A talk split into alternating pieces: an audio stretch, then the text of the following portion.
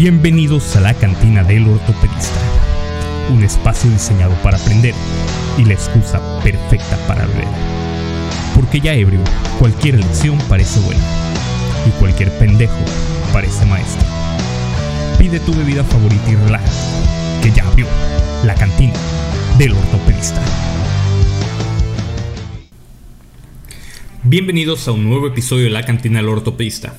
Quiero aprovechar para agradecerles a todos porque ya superamos los 100 suscriptores la semana pasada en YouTube. Sí, les quiero pedir una disculpa si de repente las animaciones son muy malas, pero yo hago toda la edición de los videos y a veces simplemente o no tengo tiempo de esmerarme un poquito más o simplemente no tengo idea de cómo hacer algunos efectos en la computadora. También en esto apenas estoy aprendiendo. También quiero aprovechar para mandar un saludo a las personas que nos escuchan por Spotify. Según la plataforma, ya nos sintonizan también desde España e Italia. Yo tengo una amiga en Italia que sospecho podría ser quien nos escucha por allá, pero no conozco a nadie en España, así que espero que también encuentren informativo el programa. Como existe la posibilidad de que en México el deporte nacional sea pronto el béisbol, continuaremos hablando de lesiones del hombro de los lanzadores. Si tú que nos sintonizas no vives en México y no tienes idea de qué estoy hablando, solo quiero decirte que no sabes qué buena suerte tienes. Pero bueno, basta de llorar como Magdalenas, el día de hoy hablaremos sobre el pinzamiento interno. El dolor de hombro posterior en los lanzadores fue escrito por primera vez por Bennett alrededor de 1959. Sin embargo, fueron Lombardi y colaboradores quienes identificaron la fase de amartillamiento tardía del movimiento del lanzador como una posible causa de dolor de hombro posterior en este grupo de atletas. Si no sabes qué apenas es el amartillamiento tardío, te invito a que veas el episodio pasado.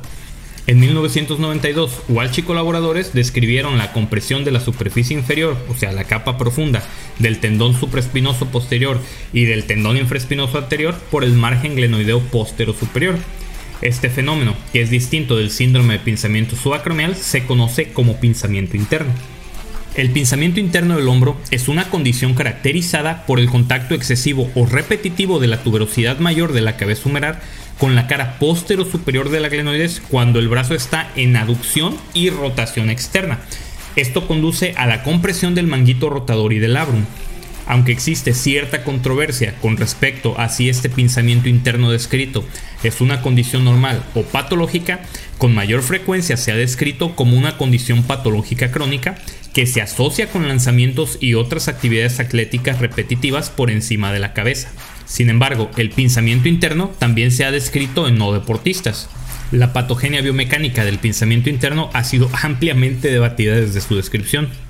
Algunos inicialmente habían postulado que la inestabilidad anterior adquirida es el factor causante, mientras que otros han refutado esta noción citando evidencia que sugiere que no hay correlación entre el choque interno sintomático y la traslación glenumeral anterior.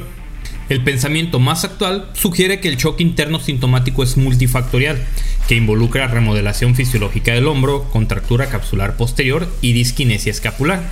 El choque ocurre durante la abducción máxima del brazo y la rotación externa durante las fases de amartillamiento tardío y aceleración temprana del lanzamiento. Se necesita más investigación biomecánica y clínica antes de que se desarrolle una comprensión completa y una reconciliación de las diversas teorías de la patomecánica de la lesión. Debido a la constelación de hallazgos que caracterizan el pinzamiento interno y la fuerte asociación con otras lesiones patológicas del hombro, no se ha establecido la incidencia de la afección por lo menos no de forma aislada. El pinzamiento interno suele afectar a adultos jóvenes y de mediana edad. En la mayoría de las series importantes de pinzamiento interno, los pacientes tienen menos de 40 años y participan en actividades que implican movimientos o posiciones repetitivas de abducción y rotación externa del brazo. La mayoría de los pacientes que han sido identificados con pinzamiento interno son atletas de lanzamiento por encima de la cabeza. A pesar de que el dolor del hombro posterior es la queja más común entre los pacientes con pinzamiento interno, los pacientes también pueden presentar síntomas similares a los asociados con la enfermedad clásica del manguito rotador.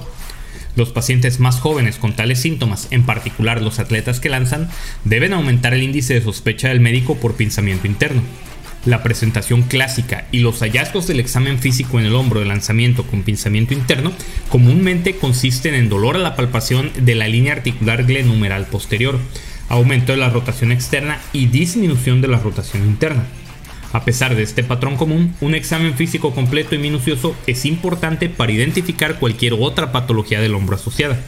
La inspección puede demostrar un mayor desarrollo muscular en la extremidad dominante, pero debe realizarse una evaluación para detectar cualquier atrofia muscular. Las escápulas se evalúan para determinar su posición, disinesia y aleteo.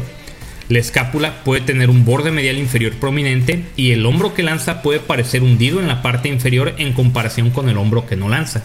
En todos los pacientes con sospecha de pinzamiento interno se debe realizar un examen de fuerza que enfoque el manguito rotador. La afectación del manguito de los rotadores puede variar desde el desgarro de la superficie inferior hasta desgarros parciales de los lados articulares o desgarros de espesor total. El tendón más comúnmente afectado suele ser el infraespinoso, por lo tanto se debe prestar especial atención a la fuerza en rotación externa. Las pruebas especiales pueden incluir la prueba de reubicación descrita por Hope, en la que el hombro se coloca en 90 grados de abducción y rotación externa máxima. Mientras está en esta posición, el húmero se carga tanto en dirección anterior como posterior. Mientras que la fuerza dirigida hacia atrás provocará dolor y pinzamiento, las cargas anteriores aliviarán el dolor, o sea, lo contrario de los hallazgos tradicionales en pacientes con inestabilidad anterior del hombro. Meister describió una segunda prueba, el signo de pinzamiento posterior, que implica colocar el hombro en una abducción de 90 a 110 grados, una ligera extensión y una rotación externa máxima, similar a la posición de amartillamiento tardío de lanzamiento. La provocación de dolor posterior profundo indica una prueba positiva y está altamente correlacionada con el desgarro de la superficie inferior del manguito rotador y o del labrum posterior. Por último, el examen del labrum posterior superior es un componente importante del examen de pinzamiento interno, ya que los desgarros del labrum en esta ubicación son frecuentes. Se han descrito múltiples maniobras de examen físico para la evaluación del labrum superior y han mostrado una alta sensibilidad para la detección de desgarros, pero ninguna ha demostrado una alta especificidad para la identificación de desgarros del labrum superior. La evaluación radiográfica de pacientes con signos y síntomas de pinzamiento interno debe incluir vistas estándar en AP, axilar, escapular en Y, vista West Point y la escotadura striker del hombro. Cuatro hallazgos radiográficos que se han descrito en asociación con el pinzamiento interno incluyen la exostosis del borde glenoideo posterior inferior, también conocido como lesión de Bennett, cambios escleróticos de la tuberosidad mayor, lesiones osteocondrales de la cabeza humeral posterior o geodas quísticas y redondeo del borde glenoideo posterior. Cabe señalar que los hallazgos radiográficos a menudo pueden ser mínimos o normales en pacientes con pinzamiento interno. Aunque la inspección meticulosa de las radiografías en busca de hallazgos típicos de pinzamiento interno es fundamental, la resonancia magnética sigue siendo el estándar de oro para la evaluación de cualquier paciente joven con dolor en el hombro, en particular los lanzadores con dolor en la parte posterior del hombro. Cuando se sospechan lesiones del labrum, muchos autores abogan por el uso de una artrografía por resonancia magnética o una artroresonancia con material de contraste como el gadolinio o con solución salina para identificar mejor los desgarros del labrum y otras lesiones. Los hallazgos típicos de resonancia magnética en el pinzamiento interno incluyen desgarros del manguito rotador de espesor parcial del lado articular del supraespinoso, del infraespinoso o de ambos, y lesiones del labrum posterior o superior. Las lesiones de Bennett, las lesiones osteocondrales de la cabeza humeral o los quistes y las lesiones óseas de la glenoides posterior también se han informado en tasas elevadas. Tanto la resonancia magnética como las radiografías deben usarse junto con los hallazgos del examen físico para establecer un diagnóstico de pinzamiento interno.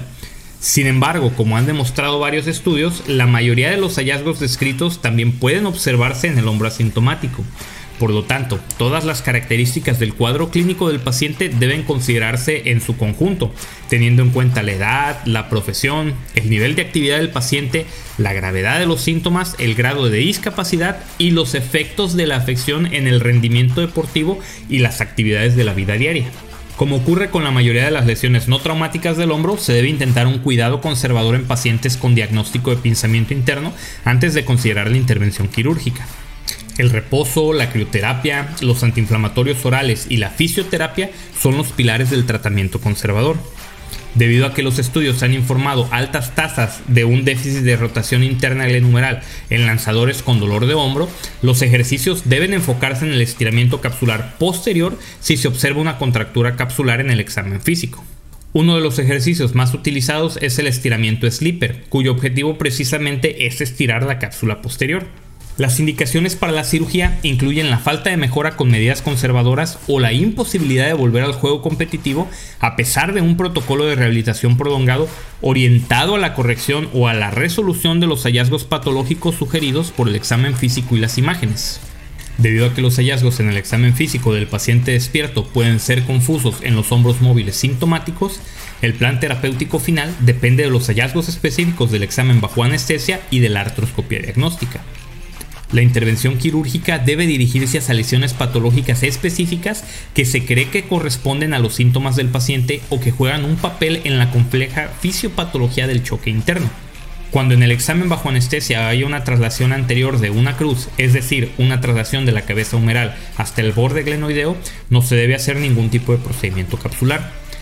Cuando haya una traslación anterior de dos cruces, es decir, una traslación de la cabeza humeral sobre el borde glenoideo con una reducción espontánea una vez retirada la fuerza, se puede considerar realizar una aplicatura capsular.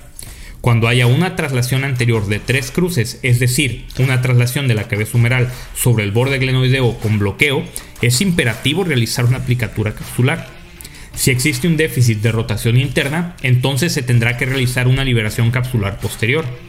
Asimismo, si durante el recorrido artroscópico existe una ruptura del manguito rotador, se podría realizar un desbriamiento o una reparación dependiendo si la lesión es de espesor parcial o de espesor total, que hablaremos más sobre esto cuando hablemos de las rupturas del manguito rotador.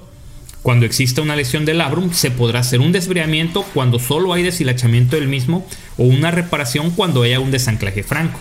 Los programas de rehabilitación y tiempos de recuperación dependen y serán específicos para el tipo de procedimiento que se haya realizado. Esto fue todo por el episodio de hoy. Espero que el contenido haya sido de tu agrado.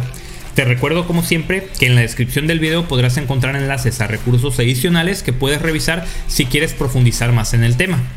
Si tienes alguna pregunta, siéntete libre de dejarla en los comentarios y haré lo posible por responderla.